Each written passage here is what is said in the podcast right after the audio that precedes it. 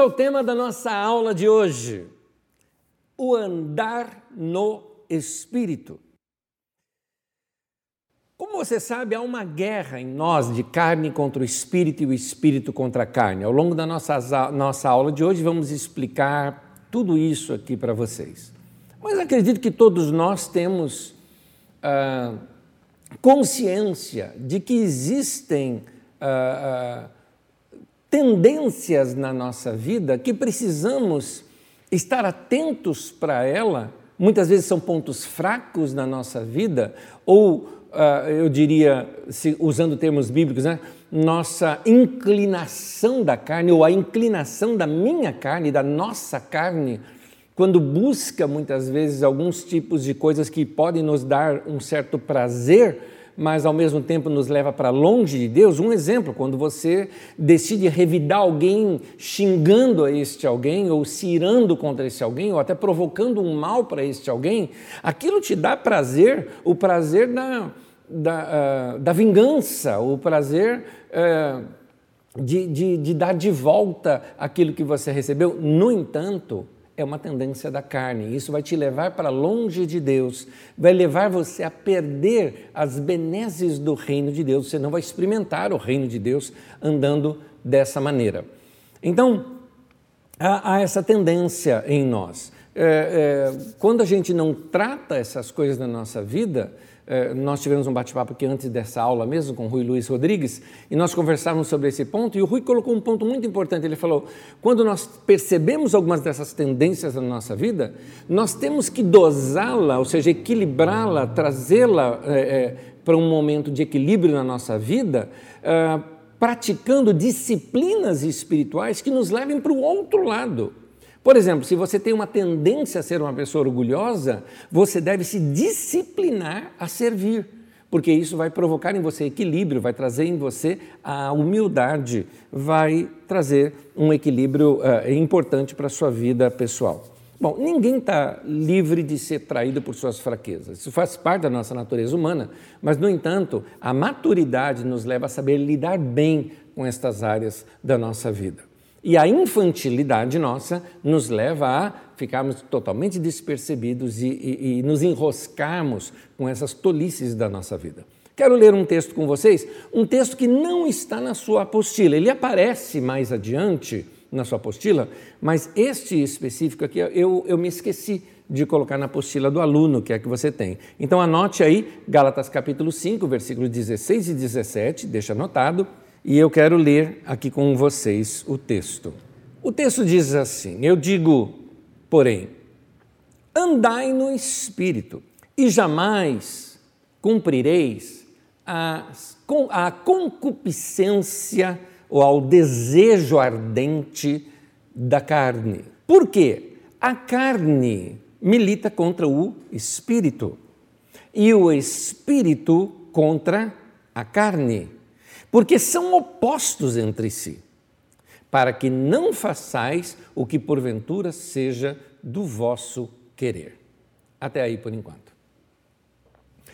Ah, quando Paulo usa a palavra espírito, é difícil definir se seria espírito com E maiúsculo ou E minúsculo, porque na língua grega não tem isso. Se é o espírito humano ou é o Espírito Santo, é difícil definir. No entanto, nós entendemos que é a, a, a mescla dos dois quando o Espírito Santo como que amalgamou-se né, ao nosso espírito humano, se tornando um. Há uma tendência, porque lembra quando nós já estudamos como o Espírito Santo fala conosco? O Espírito Santo fala no nosso espírito. É ali que a gente entende a voz de Deus, é ali que a gente tem comunhão com Deus. Portanto, é, essa, esta área na nossa vida que quer ter comunhão com Deus, entra em choque com algo da nossa natureza humana que, na sua tendência, quer viver longe de Deus. E é, é interessante porque tanto uma quanto outra dá prazer.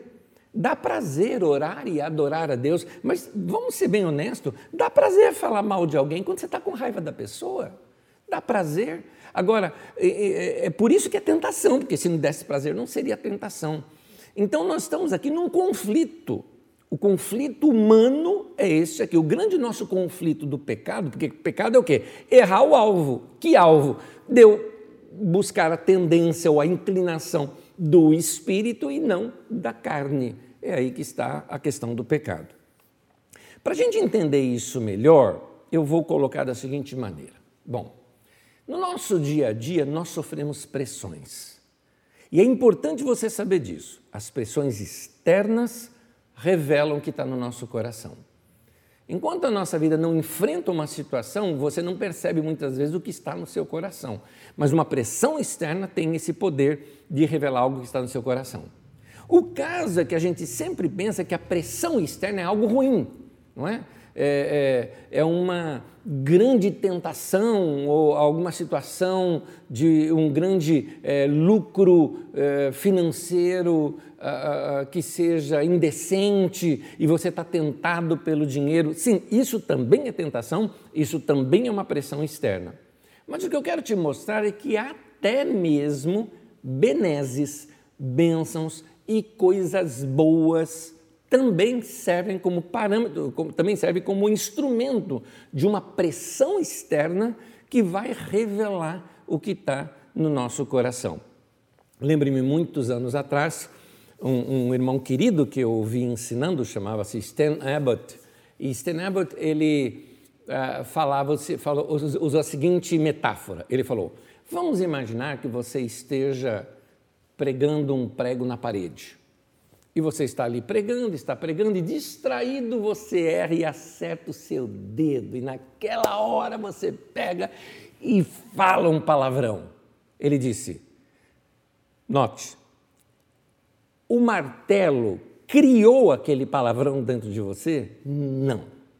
Na verdade, aquela força externa apenas revelou algo que já estava dentro de você. O que ele quis mostrar com aquilo é que uma pressão externa tem esse poder de revelar o que está dentro do nosso coração. E um detalhezinho, essa pressão externa, como eu estou dizendo, pode até ser, por exemplo, coisas, vamos dizer assim, entre aspas, positivas, como um próprio crescimento. Por exemplo, tem gente que o cara é um amor de pessoa, mas ganhou mais dinheiro, cresceu na vida, ficou arrogante. Será que foi o fato dele crescer financeiramente que o tornou arrogante ou ele já era arrogante e não tinha oportunidade de expressar aquilo?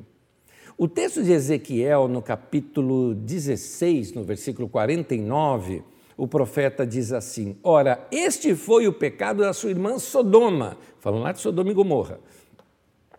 Ela e suas filhas, ou seja, ela e as cidades ligadas a ela, eram arrogantes tinham fartura de comida e viviam despreocupadas. O texto da, da versão de Almeida diz: uma próspera tranquilidade, mas não ajudavam os pobres e os necessitados. É interessante. A prosperidade de Sodoma era o seu pecado, é, revelou o seu pecado. E, aliás, é, é, é o fato deles crescerem né, e, e, se tornarem uma, uma, uma cidade próspera a tornava arrogante diante das outras pessoas, tratavam mal qualquer viajante que por lá passasse, tratavam mal os povos vizinhos, ao ponto de Deus falar que o clamor dos pobres e o clamor daqueles que eram transeuntes ali eh, chegou até Deus. Então, essa prosperidade revelou esta arrogância de Sodoma que já existia, vamos dizer assim, no seu coração, no coração daquele povoado, daquela cidade. É, não criou a, a, a arrogância, apenas revelou o que já havia. Em dois textos das Escrituras Sagradas, Jesus repete uma expressão. Você encontra, por exemplo, em Lucas 6,45, diz assim: O homem bom tira coisas boas do bom tesouro que está em seu coração. E o homem mau tira coisas más do mal que está em seu coração. Por quê? A sua boca fala do que está cheio o coração. Da mesma forma, em Mateus, no capítulo 12, no versículo 34, diz assim: Pois a boca fala do que está cheio o coração. Então, uma, uma coisa interessante: olha, se o coração está cheio, quem que encheu aquele coração? Não é? Como é que o coração ficou cheio de coisa ruim ou de coisa boa? Como é que alimenta esse coração? Nós vamos ver isso ao longo aqui eh, da nossa aula. Todos nós temos ah, pontos fracos na nossa vida, eu chamaria isso aqueles calcanhar de Aquiles, não é? Essa história é uma história lendária grega, quando Aquiles, um grande guerreiro, eh, e ele se tornou um grande guerreiro porque a mãe dele, segundo aquela, aquela mitologia, a mãe dele é, tinha que mergulhá-lo, mergulhar quando ele era bebê, tinha que mergulhá-lo num rio. E para mergulhá-lo naquele rio, ela segurou no calcanhar dele, mergulhou nas águas daquele rio e o seu corpo ficou indestrutível. Só que exatamente onde ela segurou a sua mão, aquela parte não foi molhada pelas águas do rio o que então fez com que ali fosse o ponto vulnerável de Aquiles. Essas mitologias sempre servem como parábolas para nos ensinar algumas coisas. Ora, existem coisas na nossa vida que são nossos pontos fracos. E a gente precisa aprender a reconhecer nossas fraquezas. A humildade está em a gente saber na nossa fortaleza, mas também conhecer bem as nossas fraquezas. Eu talvez te perguntaria: quais são as suas fraquezas? Quais são aquelas coisas que te levam para longe de Deus? Quais são aquelas coisas que te fazem agir de modo carnal, como nós vimos e já vamos ver mais ainda aqui ampliado eh, no texto bíblico? Tendências da nossa carne ou obras da carne, não é? Que uh, despertam estas obras na sua vida. Nós precisamos ter uh, consciência desses pontos fracos da nossa vida para não cair em armadilha. Então, como que a gente faz isso? Bom, uma vez que você percebe que você tem essa tendência, você tem que contrapô-la exatamente com disciplinas que vão te levar a fortalecer mais o espírito do que a carne. Nós vamos estudar isso ao longo da nossa aula. Então, uma, das, eh, uma frase que eu usei até como título de uma mensagem um dia foi que ah, o, o, ponto fraco seu, ele pode se tornar a porta de entrada para a sua infelicidade. Ele pode se tornar isso na sua vida. Porque eh, vidas inteiras, às vezes carreira inteira, uma família inteira, uh, uh, um relacionamento, uh, um ministério, pode ser destruído por causa de pontos fracos na sua vida que não foram ali corrigidos não é? ao longo da sua caminhada. Em Romanos 8, do versículo 5 ao 8, lendo agora pela NVI, nova versão internacional, diz assim: Quem vive segundo a carne tem a mente voltada para o que a carne deseja. Mas quem vive de acordo com o espírito tem a mente voltada para o que o espírito deseja. A mentalidade da carne, eu gosto dessa expressão, é morte. Mas a mentalidade do espírito, novamente gosto dessa expressão, é vida e paz. A mentalidade da carne é inimiga de Deus, porque não se submete à lei de Deus nem pode fazê-lo. Quem é dominado pela carne não pode agradar a Deus. Ainda ah, o mesmo texto, só que agora na tradução de Almeida atualizada, só alguns trechos que ele diz o seguinte: ah, porque os que se inclinam para a carne, mais adiante, mas os que se inclinam para o espírito, e mais adiante, o pendor da carne. Muito bem. Nota que aqui a Bíblia está mostrando que há uma, uma tendência na nossa vida de se inclinar para um dos dois. Vamos colocar aqui três círculos. Aqui, do espírito, aqui no meio, a minha alma, e aqui o meu corpo, ok? Então, o meu espírito, minha alma e o meu corpo. Ah, no meu corpo, é, ou nas fontes de comunicação do meu corpo, é onde pode é, é, se infiltrar essas minhas tendências da carne. No meu espírito, nos relacionamentos que o meu espírito possa ter com o Espírito Santo, é onde possam se infiltrar essas benesses do fruto do Espírito. E uma, das, uma coisa vai guerrear contra a outra. E no meio delas está o quê? A minha alma, a minha mente, as minhas emoções, a minha vontade. Essa guerra toda vai estar entre o meu espírito querendo a minha mente, querendo a minha atenção, querendo a minha vontade, e a minha carne querendo a minha mente, querendo a minha atenção, querendo a minha vontade, o meu querer. Por isso que o texto fala para que não façais o que é do vosso querer. Num outro texto aqui das Escrituras mostra isso também. Então, é, nesse momento é o conflito, onde você que vai decidir para onde você vai caminhar. É como diz lá no texto de Deuteronômio 28, que diz assim: Eis que eu coloco diante de ti bênção e maldição, escolhe. É interessante isso. Escolhe. Você escolhe se você vai decidir pela bênção ou pela maldição. Você escolhe se vai seguir o que Deus está te falando ou se você vai seguir a inclinação da sua carne. É isso? É, é você escolhe. Uh, uh, essa tendência, vamos, vamos, imaginar, por exemplo, uh, você está dirigindo o seu carro, recebe uma fechada no trânsito e a pessoa ainda se enfesa com você como se você fosse o culpado e, e te provoca no trânsito. Naquele momento, se você é uma pessoa, por exemplo, estourada, se você é uma pessoa vingativa, se você tem essa tendência em você, você vai querer revidar. E, e, olha o risco que você corre. Você corre o risco de um acidente, corre o risco de, do outro estar com um revólver e ter um, um e, e, e, termos situações trágicas. Você corre muitos riscos ali, corre risco de fechar outra pessoa, ela bater em outro carro e ainda ferir mais pessoas. Olha as consequências disso. E naquele momento também tem aqui o fruto do Espírito, domínio próprio, paz longanimidade, ou seja, longo ânimo, suporto a deficiência daquela outra pessoa.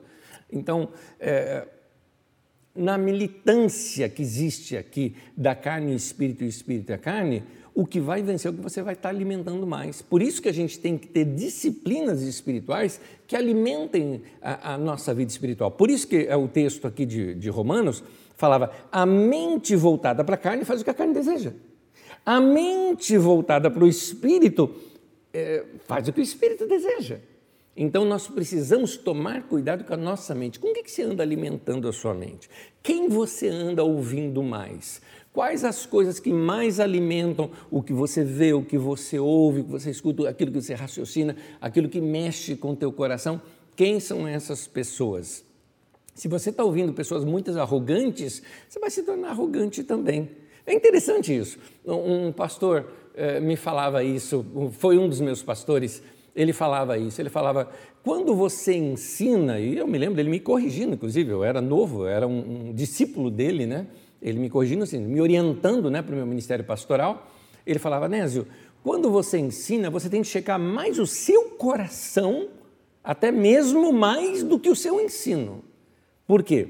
Porque quando você ensina, mais do que o conhecimento e o seu ensino, você passa o seu coração para as pessoas. Ele chamava isso de transferência de espírito. Não, não está falando de demônio, de espírito maligno. Está falando dessa atitude de coração. É isso que ele queria dizer. Ele dizia o seguinte: se uma pessoa é orgulhosa e arrogante, e ela ensina sobre humildade, o povo vai sair dali é, é, orgulhoso de ser humilde. Entendeu? Ou seja, ele passou, na verdade, o espírito dele, passou, na verdade, a atitude dele. Então, nós precisamos checar também o que tem alimentado a nossa mente e o nosso coração. É, nós temos as tendências da nossa carne. Quais são as suas? Vamos chamar até assim de os pontos fracos da sua vida. Aquele que começa aqui e depois vira um buraco na tua vida, te leva para longe de Deus. Uh, eu, eu, entendo isso. Esses pontos fracos da nossa vida a gente não gosta de confessar em público. No entanto, não estou pedindo isso para você para uma confissão em público, mas que você tenha consciência de que você não é um super-herói. Não existe super-herói. Você não é Deus, você não é super-herói, você não é super-crente, isso não existe. E se você já percebeu que você tem coisas que são tendências na sua vida, bem-vindo à raça humana, porque todos nós somos assim. Mas precisamos aprender a lidar com essas coisas na nossa vida. É, nós é, não podemos, é, temos que vencer aquilo de tentar passar para as pessoas uma imagem daquilo que nós não somos. Tentar passar uma impressão de que você é alguma coisa que você não é. E isso, quando um dia se descobre, a casa cai. Então, você precisa saber dessas coisas na sua vida. Então, vigie as suas inclinações. Vigie essas suas tendências, esses pontos fracos da sua vida, é, porque normalmente são essas minhas tendências que elas estão por detrás de todo tipo de problema que eu arranjo na minha vida. É por isso que o fruto do Espírito, um deles é a paz. Por que, que a pessoa está em paz? Porque ela bloqueou essas saídas que vão trazer problemas para a sua vida. Teve uma pesquisa, e eu deixei essa pesquisa aí na sua apostila, é, e essa pesquisa foi feita somente com cristãos, tá? E tinha aqui algumas perguntas que eu relato ela aqui para vocês. As perguntas eram assim: Quais são as tentações mais comuns que você tem encarado? A primeira aqui, por ordem mesmo, por ordem de pesquisa, que foi o que as pessoas disseram, que eh, a maior tentação deles era, em primeiro lugar, o orgulho, era essa a sua maior tentação. Orgulho se dá, por exemplo, quando alguém te corrige de algo, você não aceita. Quando alguém te mostra um erro, o erro nunca é seu, o erro é sempre do outro, nunca o erro é seu. Isso é orgulho, isso é orgulho. O egoísmo, o egoísmo, eu diria até o egocentrismo, ou seja, eu sou o centro do universo e todo mundo roda ao meu redor. Tanto isso se acontece quando uma pessoa tem autocomiseração, ai, coitadinho de mim, Steve quer se fazer de coitadinho para todo mundo ter dó da pessoa e, e, ela quer sempre chamar atenção para si, isso também é egoísmo, como egoísmo também é quando uma pessoa se comporta da seguinte forma, ela usa as outras pessoas a favor dela. Isso também é egoísmo. Então, uh, tem outro pecado, o terceiro na lista era a preguiça. O quarto na lista era a pornografia. O quinto na lista era a inveja. E inveja é, é, não é só desejar o que é do outro. Inveja também é não só desejar o que é do outro, mas querer que o outro nunca tenha mais aquilo. Em outras palavras, inveja não é achar que a grama do vizinho é mais verde do que a minha. Inveja é querer não só que a minha grama seja melhor que a do vizinho, mas que a do vizinho morra. Isso que é inveja. Né? E a mentira. A mentira, é, eu até diria o seguinte, que a mentira, na verdade, era o principal é, é, pecado, deveria ter sido número um, mas a maioria das pessoas que foram entrevistadas mentiram sobre isso. Né? Na mesma pesquisa, foi perguntado o seguinte: em que situação aquela tentação se torna pior para você? 81% das pessoas, olha aqui que coisa, disseram o seguinte: quando eu não tenho um bom tempo devocional com o Senhor. O que é um tempo devocional? Devocional vem de devoção, tudo aquilo que faz entre você e Deus. Leitura das Escrituras, uh, estudo bíblico, pregação que você ouve, pregação que você mesmo prepara, mas também oração, Aquela oração onde você abre o coração para Deus e fala com Ele. Adoração, o louvor seu pessoal para Deus. Seu serviço a outras pessoas, se doar para outras pessoas, boas obras, mas não para se mostrar, mas aquela que você faz por amor a Deus. Pois bem, tudo isso fortalece o nosso espírito e nos ajuda a vencer a carne. Então, aqui na pergunta, em que situação a tentação se torna pior para você, é quando eu estou fraco. Exatamente porque eu não pratiquei as disciplinas espirituais, que são as disciplinas devocionais. Então, é, 57% das pessoas também disseram o seguinte: quando eu estou fisicamente ou mentalmente cansado. É interessante. Quando a gente está cansado, a gente fica, como a gente diz assim, com o nervo na flor da pele. Na verdade, quando a gente está cansado, a gente perde um pouquinho a capacidade de raciocínio ou de segurar qualquer emoção, qualquer impulso que você tem, aí você estoura. Você estoura com quem está perto de você, você fica mal-humorado. Então, você fica mais suscetível à tentação quando você está esgotado, quando você está mentalmente cansado um, um, homem ou uma mulher, por exemplo, mentalmente cansado, está com tanta coisa do trabalho, está com tanto problema no trabalho e tudo mais, que a pessoa pode daqui a pouco chegar em casa, é, abrir uma internet e assistir um filme pornográfico, uma pornografia, alguma coisa que o, Que, porque ela quer fortes emoções, ela quer alguma outra coisa para compensar aquilo tudo, então ela pode cair nisso, porque está mentalmente e fisicamente cansada. É interessante isso. Também foi perguntado assim: o que, que te ajuda a vencer a tentação? 84% deles disseram falar com Deus acerca da tentação, orar. É chegar para Deus abrir o jogo com Deus. Deus, eu estou sendo tentado nisso. Deus, eu estou percebendo que eu estou tendente a isso, que eu estou inclinando para isso. 76% também disseram o seguinte: inviabilizar situações comprometedoras o mais rápido possível. Ou seja, tem ali um dinheiro que não é seu, ninguém está sabendo, você pode pegar. Se está sendo tentado, o que, que você faz? Conta para mais pessoas: olha, tem um dinheiro ali, não é meu, o que, que eu faço com isso daqui? Pronto, você começa a inviabilizar aquela situação. Aliás, é, é, uma, é, uma, é um conselho que está lá em João, né? Trazer, na carta de 1 João: traz para a luz. Aí você tira do campo das trevas, né? traz para a luz a situação. 52% responderam: abri meu coração com algum amigo de confiança acerca do meu problema. É interessante que quando você tem esses amigos de confiança com quem você pode confiar e abrir o seu problema, você reconhece que você não está sozinho. Fica mais fácil vencer. Todos nós temos tentações. Irmãos mais maduros sofrem, novos também sofrem é por isso que eu não sou a favor dessa teologia de super-heróis, que tudo eu consigo, pela fé eu consigo, pela fé eu consigo, e às vezes isso, na verdade, esconde um certo orgulho, arrogância e soberba, não é? Ah, eu dou graças a Deus que nós procuramos é, estar junto com gente que está assim desesperada por Deus, com vontade de andar com Deus. É isso que a gente tem que procurar fazer gente que reconhece suas fraquezas e que precisa da graça de Deus na sua vida. É assim que a gente tem que fazer para a gente alimentar esse espírito cristão, como havia em Jesus. A tentação em si, ela ainda não é o pecado. Às vezes a gente confunde tentação com pecado. A Bíblia diz: não nos deixe cair em tentação, mas nunca disse que a gente não seria tentado. Até Jesus foi tentado. É Martinho Lutero que diz o seguinte: Eu não posso impedir que um passarinho voe sobre a minha cabeça, mas eu posso impedir que ele faça um ninho em cima dela.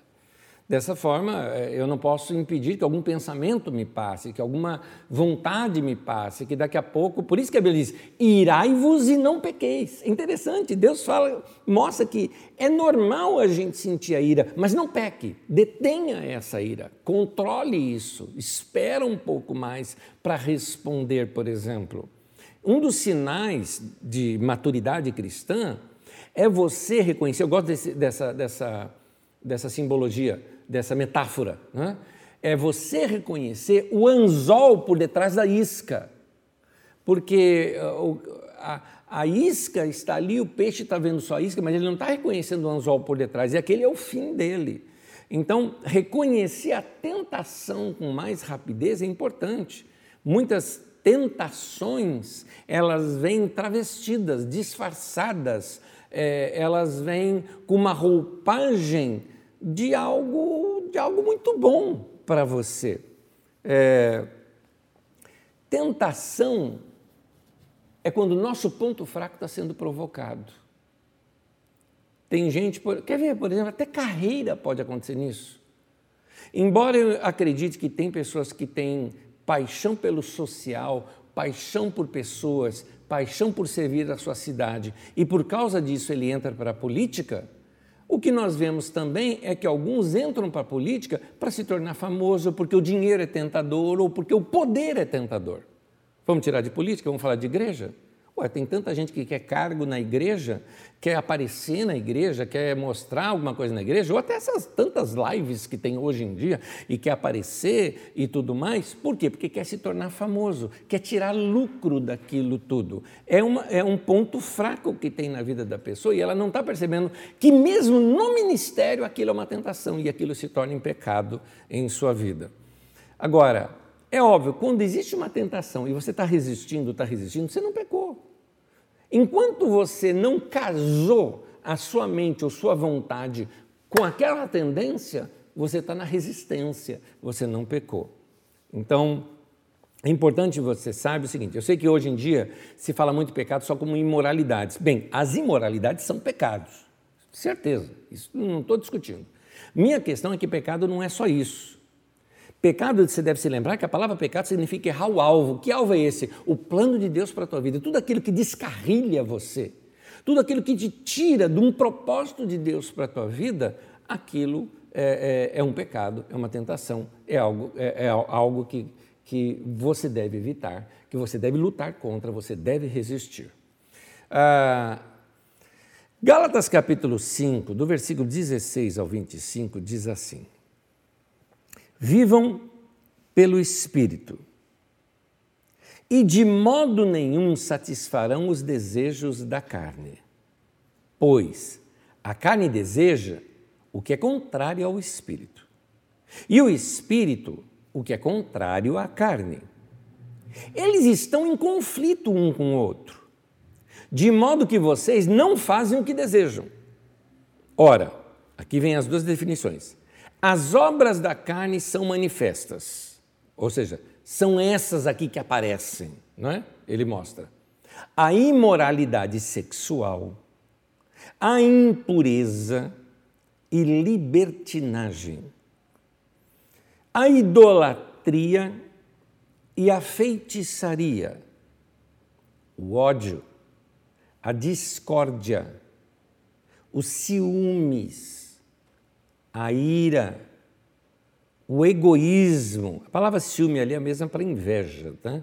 A ira, o egoísmo, as dissensões, as facções e inveja, embriaguez, orgias e coisas semelhantes. Mas o fruto do Espírito é amor, alegria, paz, paciência, amabilidade, bondade, fidelidade, mansidão e domínio próprio.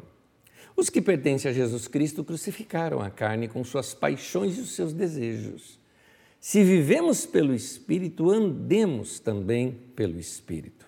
Hoje em dia não se usa muito mais, não é muito comum a gente usar a expressão crucificar a carne, mas é um termo bíblico. Levar-nos para a cruz. Aquilo que Jesus falou, quer me seguir? Tome a cada dia a sua cruz. O que é tomar a cruz? Morra, morra para isso, morra para você, morra para esse desejo. Mas eu quero esganar aquele cara, mas morra para isso, cara, não faça. Você não vai fazer isso, só vai estragar a tua vida. Ande em paz perdoa, libera, desvia o caminho, faz alguma outra coisa. Então você tem que é, não seguir essas tendências. Eu vou ler agora esse mesmo texto numa paráfrase que é a Bíblia Mensagem, porque agora vai se tornar um pouco mais explicativo cada um desses itens que nós lemos aqui. Gálatas capítulo 5, novamente, do versículo 16 ao 25, agora pela Bíblia a Mensagem, diz assim: Todos conhecem o tipo de vida de uma pessoa que quer fazer o que bem entende. Sexo barato, mas sem nenhum amor. Vida emocional e mental detonada. Busca frenética por felicidade sem satisfação. Deuses que não passam de peças decorativas religião de espetáculo, que é a feitiçaria, a solidão paranoica, competição selvagem, consumismo insaciável, temperamento descontrolado, incapacidade de amar e de ser amado, lares e vidas divididos coração egoísta e insatisfação constante, costume de desprezar o próximo, vendo todos como rivais, vícios incontroláveis. E se eu fosse continuar, a lista seria enorme, disse Paulo. Essa não é a primeira vez que venho advertir vocês. Se usarem a liberdade desse modo, não herdarão o reino de Deus. Sobre herdar o reino de Deus, já explicamos isso em aulas passadas, não se está se referindo ao céu, mas de experimentar as coisas do reino de Deus já aqui na terra. Tá? Então, o reino de Deus é paz, é, é justiça, paz, alegria no Espírito Santo, é isso. Então você não experimenta a alegria em Deus, aquela vida leve, gostosa, porque você pratica as obras da carne. Nessa luta da carne e o espírito, quem vence? Vence o mais forte. Quem é o mais forte? O mais forte é aquele que você alimenta mais. No texto de Tiago, no capítulo 1, versículo 14 e 15, diz assim: Cada um, porém, é tentado pelo próprio mau desejo, sendo por este arrastado e seduzido. Então, este desejo, tendo concebido, dá luz ao pecado. E o pecado, após ter se consumado, gera a morte. É interessante aqui que esse texto é cheio de palavras que a gente precisaria esmiuçá-las para compreender um pouquinho até melhor, ampliar a ideia desse texto. Primeira coisa que eu já vejo nesse texto é que aqui está dizendo o seguinte: que cada um é tentado pelo seu próprio mau desejo. Muitas vezes a gente bota a culpa no diabo que não tem nada a ver com o assunto. Eu não estou dizendo que o diabo não instigue essas coisas, sim, mas se você não tivesse desejo por aquilo, não seria tentação. Entendeu? Tentação tem que ser algo desejoso, senão não é tentação. É, eu vou, ter, vou jogar aberto com você. Por exemplo, eu nunca fui tentado, vamos dizer o seguinte a, a usar drogas. Nunca fui tentado a isso. Nunca fui tentado a, a, ao fumo, que eu acho que é um mal na vida da gente. Eu nunca fui tentado. Por quê? Porque eu não gosto. Estou nem aí com essas coisas. Nunca fui tentado né, nisso. Ora, eu só posso ser tentado nas coisas que são desejos meus, que eu tenho vontade. Então, certamente na minha vida já fui tentado a ser arrogante para querer crescimento, já fui tentado a buscar elogio para tentar me fortalecer num momento em que eu estou down. Então, são tentações. E você tem que, é, é, você é tentado pelo seu mau desejo. Mas só a tentação pelo mau desejo não é pecado ainda. O pecado não se consumou. Aqui está dizendo que esse mau desejo eh, acontece quando você é arrastado e seduzido por ele. E aí, aí que vem o ponto. Este desejo, tendo sido concebido, diz aqui o texto, é que dá luz ao pecado. Ora, para haver uma concepção, existe ali o macho e a fêmea, não é? Onde há concepção. Existe dois ali para que haja concepção. Então, para que haja essa, uh, para que seja concebido, é necessário que a minha mente, ou a minha vontade, ou o meu coração se unir com aquilo. A partir do momento em que eu decidi, então eu pequei.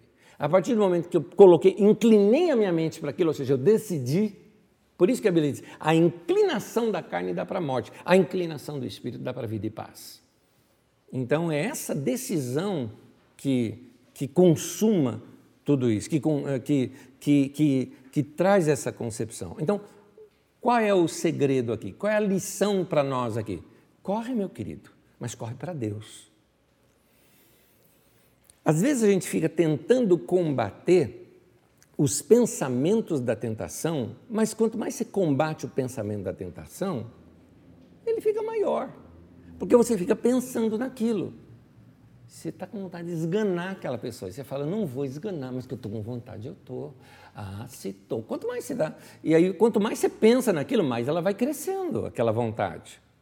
Então, para de pensar naquelas coisas e pensa nas coisas de Deus. Você tem que tirar da tua mente aquele assunto e colocar na tua mente as coisas de Deus vai edificar o teu espírito, meu querido. Falamos sobre isso na aula passada, inclusive, sobre a edificação do espírito.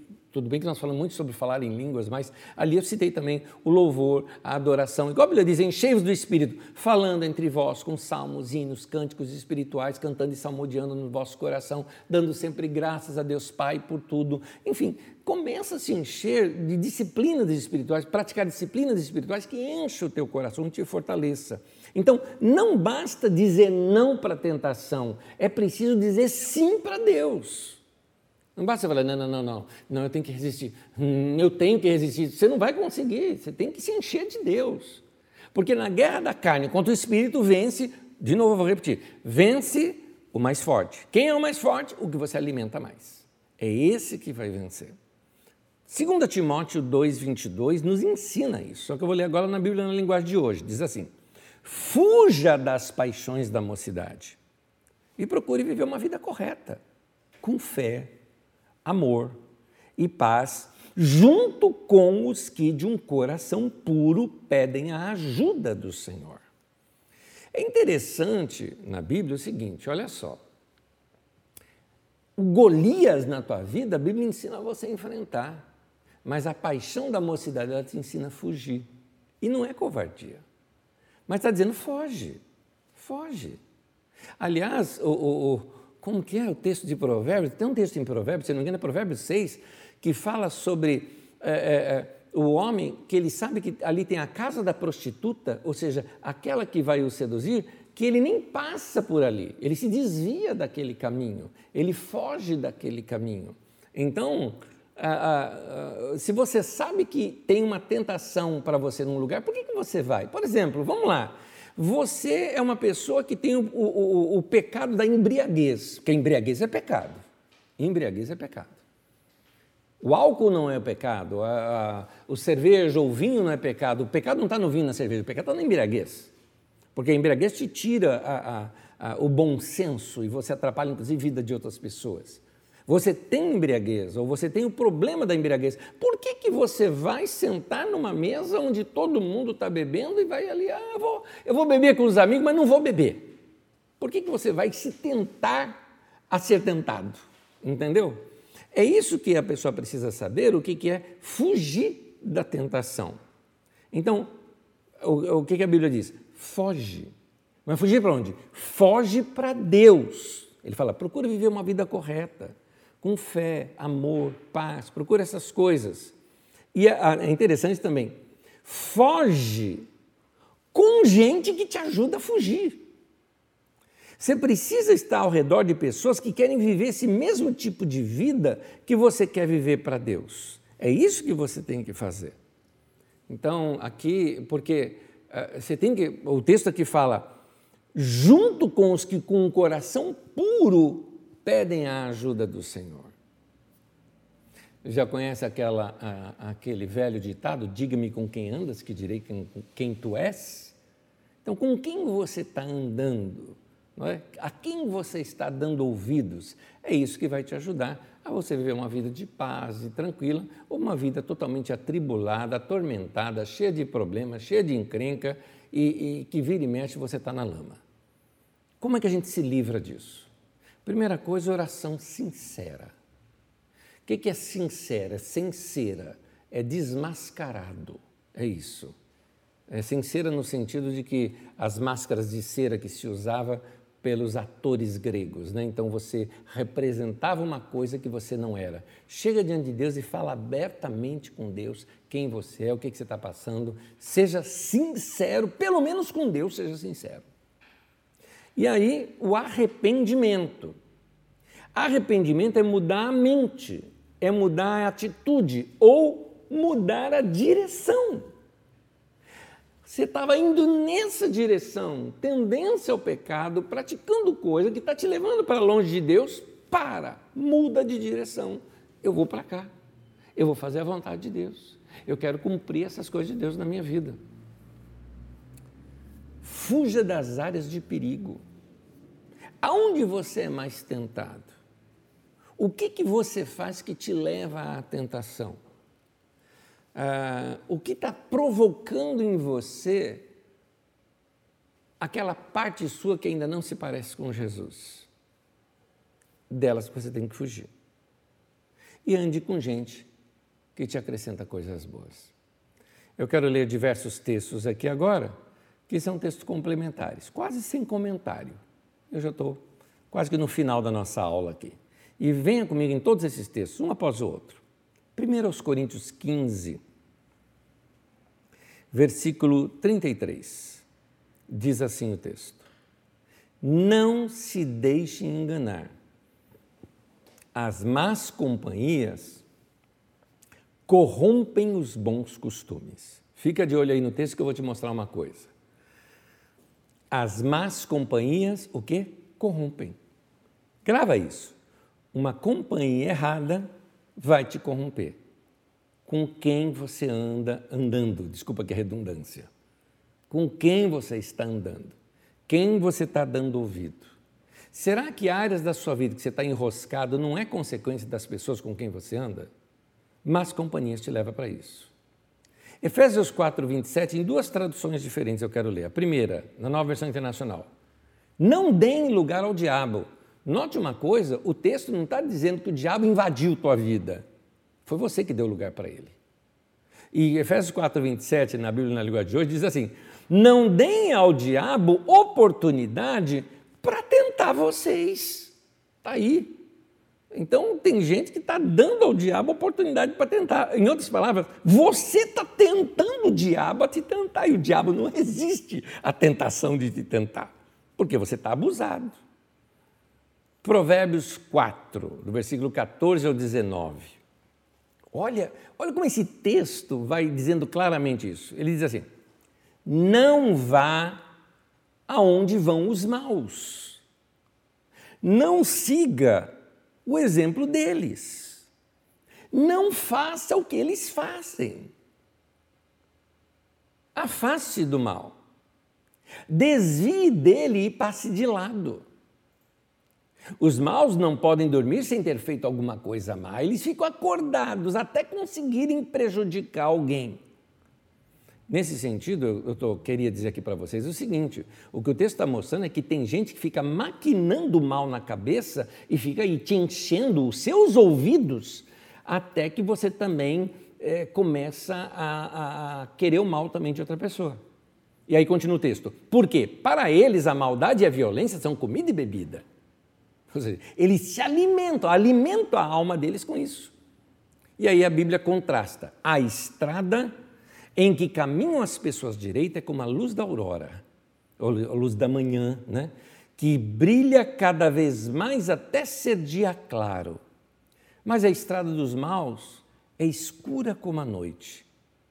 Eles caem e não podem ver no que foi que tropeçaram. Preste atenção como a Bíblia dá conselhos para a gente que muitas vezes parece conselho de pai, de mãe, de vô, de vó. Sabe aquele vô, vó, pai, mãe que fala: meu filho, não anda com má companhia, né? Pois é, muitas vezes a Bíblia Sagrada dá conselhos assim para nós.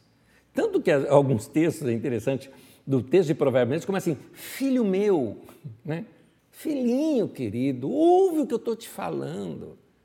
Abre o teu coração para o meu ensinamento. Provérbios capítulo 2 fala isso para a gente. Provérbios capítulo 1 também fala isso para a gente. Então, segue esse conselho. Eh, veja bem com quem você está andando. Com quem está andando, entenda bem, esse andando é dando ouvidos. Porque às vezes você fala, não, eu não estou andando nunca, nem, nem, nem nós nem estamos saindo junto nesse tempo de conversa. Tá, mas vocês conversam o tempo todo por telefone, ou, ou textos, ou mensagens, e você está recebendo aquela maldade ali no teu coração o tempo todo. Em outras palavras, que é um conselho bem claro, fica longe de fofoqueiro. Fica longe de gente que fala mal do outro. Fica longe. Evita. A pessoa está insistindo, desvia o assunto. Foge. Diz o texto aqui, não faça o que eles façam, afaste do mal, não siga o exemplo deles.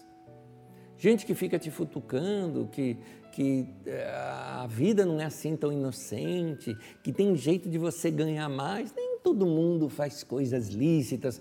É, entenda que aquelas palavras você não pode ouvir, você tem que se desviar disso.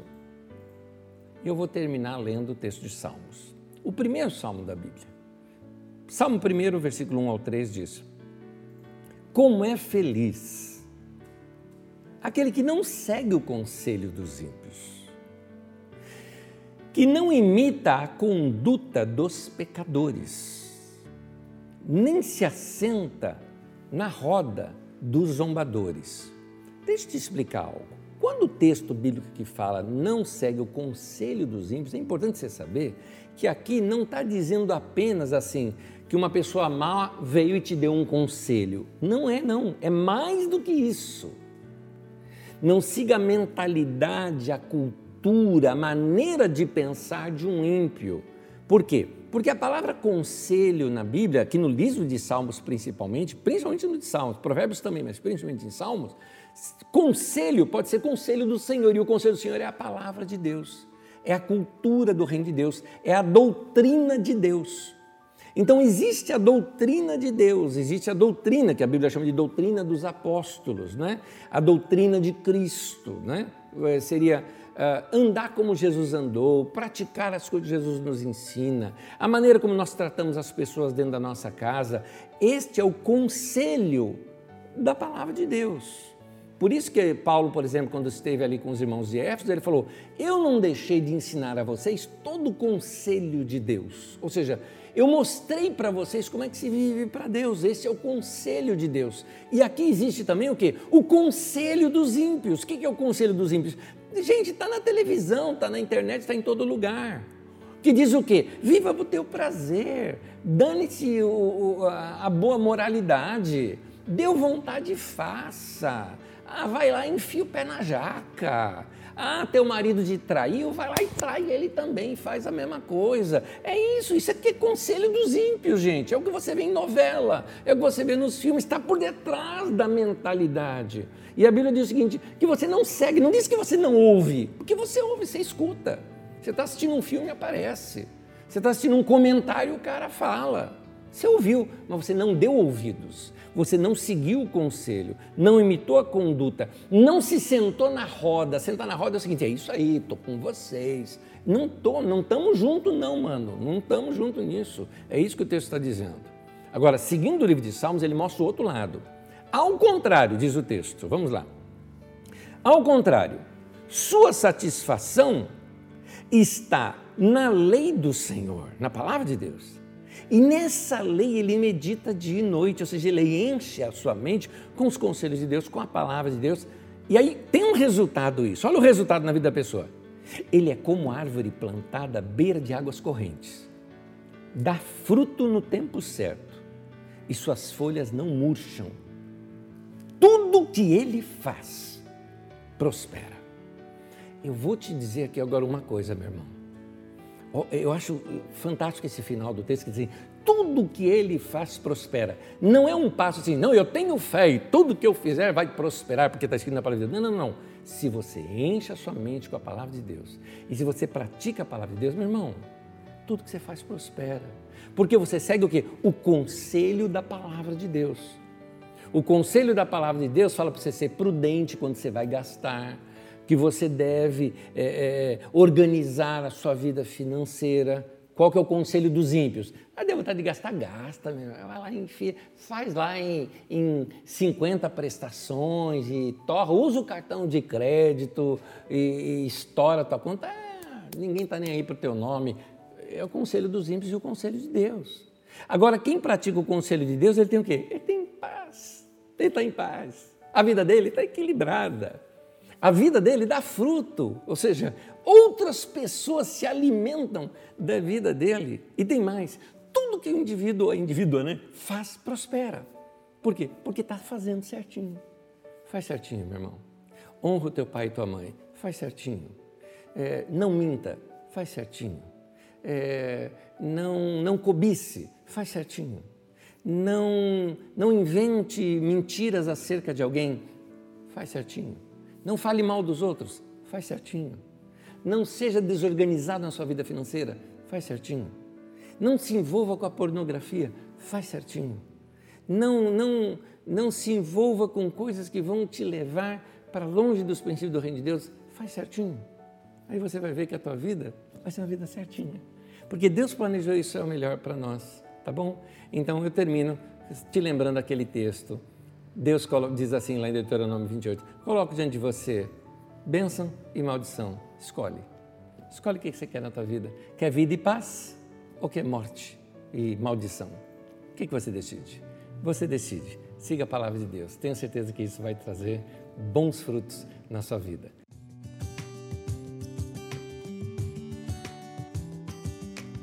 Sebastião, querido, um abraço para você.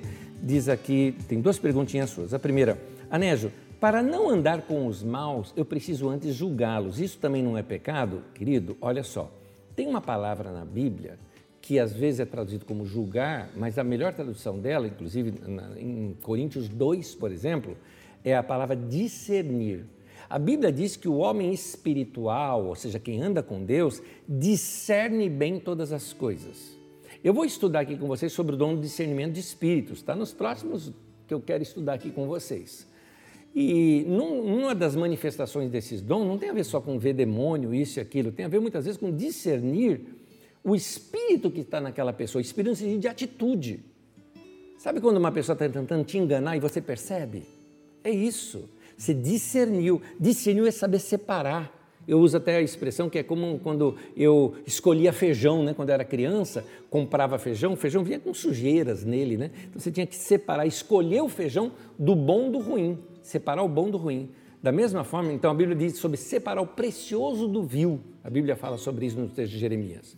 Então, é, é, o andar com os maus, eu vou emendar, Sebastião, se você me permite, eu vou emendar com uma pergunta que foi feita aqui pelo, pelo Fernando Dionísio, que ele diz assim: Anésio, não temos que tentar tirar as pessoas más deste caminho e com a palavra tentar trazer ela para o caminho do Senhor, mostrando o caminho certo? Não temos que apresentar o nosso conhecimento? Note bem a pergunta do Dionísio: ora, como é que, assim, a Bíblia fala para eu não andar com o ímpio. Mas como é que eu vou pregar o evangelho para ele se eu não andar com ele? Note, o andar aqui não é de estar junto, não é de trabalhar junto, não é de bater um papo com a pessoa, não é isso. Aqui tem a ver com o que disse o Salmo primeiro, que não anda no conselho dos índios, ou seja, o mundo é o seguinte: quando você está com uma pessoa, ou você influencia ou você é influenciado. A minha questão é: quando você está andando com essas pessoas que você está andando, você está sendo bênção para elas ou elas estão sendo maldição para você? Esse que é a questão. Esse que é o discernimento que a gente tem que pegar aqui agora. Eu, por exemplo, convivo, eu converso com pessoas que estão no pecado e estão com problemas e tudo mais, mas eu não me, não me deixo ser influenciado. Ao contrário, eu estou ali para influenciá-las, para trazê-las para a luz, para falar do Evangelho, para mostrar a libertação em Cristo. É isso que eu estou. Então, é essa situação, é esse discernimento que a gente precisa ter com relação a essas pessoas. Uma outra pergunta que veio aqui é o seguinte: quem deseja a mulher do próximo já pecou. É, é, como é assim? Então, pecamos em pensamento? Complicado evitar, né? Veja bem, a, a Bíblia fala sobre a, a cobiça. A cobiça é você desejar no sentido de você querer tirá-la daquela pessoa e ela se tornar sua, nesse sentido. Agora, é, é, é, tem um detalhezinho só aqui que às vezes a gente confunde. Nós podemos sim passar situações. Lembra quando eu falei, pode um passarinho passar por sobre a sua cabeça, mas você pode evitar dela fazer um ninho nela. Pode passar, por exemplo, situações de você, por exemplo, seguindo aqui a sua pergunta, de você ver uma mulher bonita, por exemplo, e você se encantou, você achou muito bonito aquilo. A mulher viu um homem bonito e falou, uau, é muito bonito. Pronto, parou parou ali. Agora, se você deixar aquilo fazer um ninho na tua cabeça, você vai começar a se imaginar tendo relações sexuais com aquela pessoa. Você vai adiante naquilo.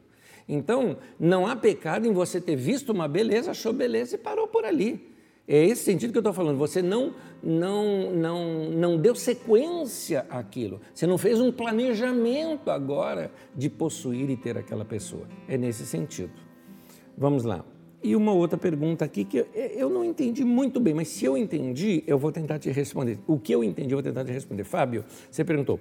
Então Jesus traz um entendimento mais pesado que a lei?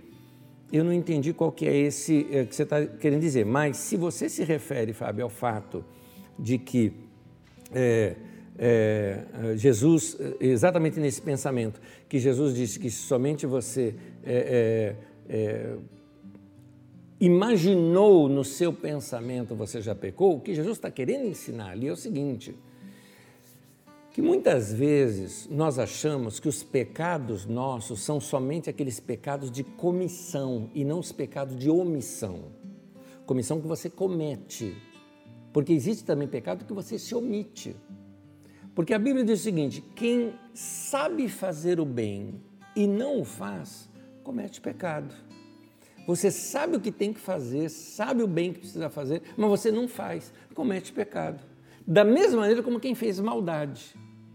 De igual modo, por exemplo, se você, ainda que você não teve relações sexuais com a mulher do teu vizinho, mas você planejou, arquitetou e não deu certo, Jesus está falando, pecou do mesmo jeito. Você pecou do mesmo jeito.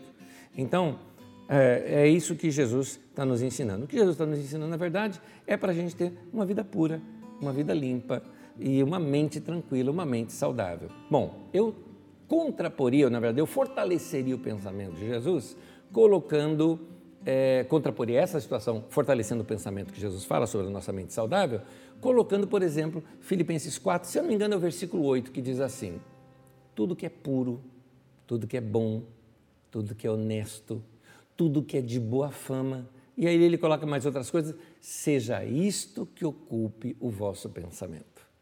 Então, como dizem Colossenses, se você já está crucificado com Cristo, é, pensai nas coisas que são de cima. Ou seja, se alimente a sua vida, alimente a sua mente com coisas boas. Porque quem se alimenta a sua vida só com coisas ruins o tempo todo, vai acabar se enfiando no pecado, estragando a sua vida e se desviando do propósito de Deus para a sua vida. Esses são conselhos e que Deus abençoe a sua vida. Uma última pergunta que veio aqui, se refere à aula passada. Quem é batizado no Espírito Santo tem mais privilégio? A resposta é não. Tá bom? A resposta é não. Tá? Mas, certamente, é, é, o batismo no Espírito Santo não é para ter privilégio na vida. O batismo no Espírito Santo é para te dar poder para você testemunhar de Jesus. É aquilo que está em você, que arde tão forte no teu coração, que queima no teu coração, que você tem desejo de levar a mensagem do Evangelho para outras pessoas também. É para isso que é o batismo do Espírito Santo. O batismo do Espírito Santo não é para falar em língua, para ter poder, não é para nada disso. É para servir as pessoas, amar as pessoas, ser cheio do Espírito para poder se doar mais para as outras pessoas. Gente, está chegando mais pergunta. Dá uma pausa aí nas perguntas, porque senão não dá tempo de terminar. Eu nem deu tempo de ler mais. É, é, o que fazer quando uma pessoa segue a Deus e anda com pessoas tementes a Deus, mas não consegue largar um vício? A pessoa lê a Bíblia, ora, mas é fraca e não consegue sair do vício. Bom, eu disse, eu li né, o texto bíblico e completei dizendo que a Bíblia fala para fugir das paixões da mocidade, mas a Bíblia também fala mais adiante para você correr né, junto com aqueles que. É? Ou seja, o que, que o texto está mostrando?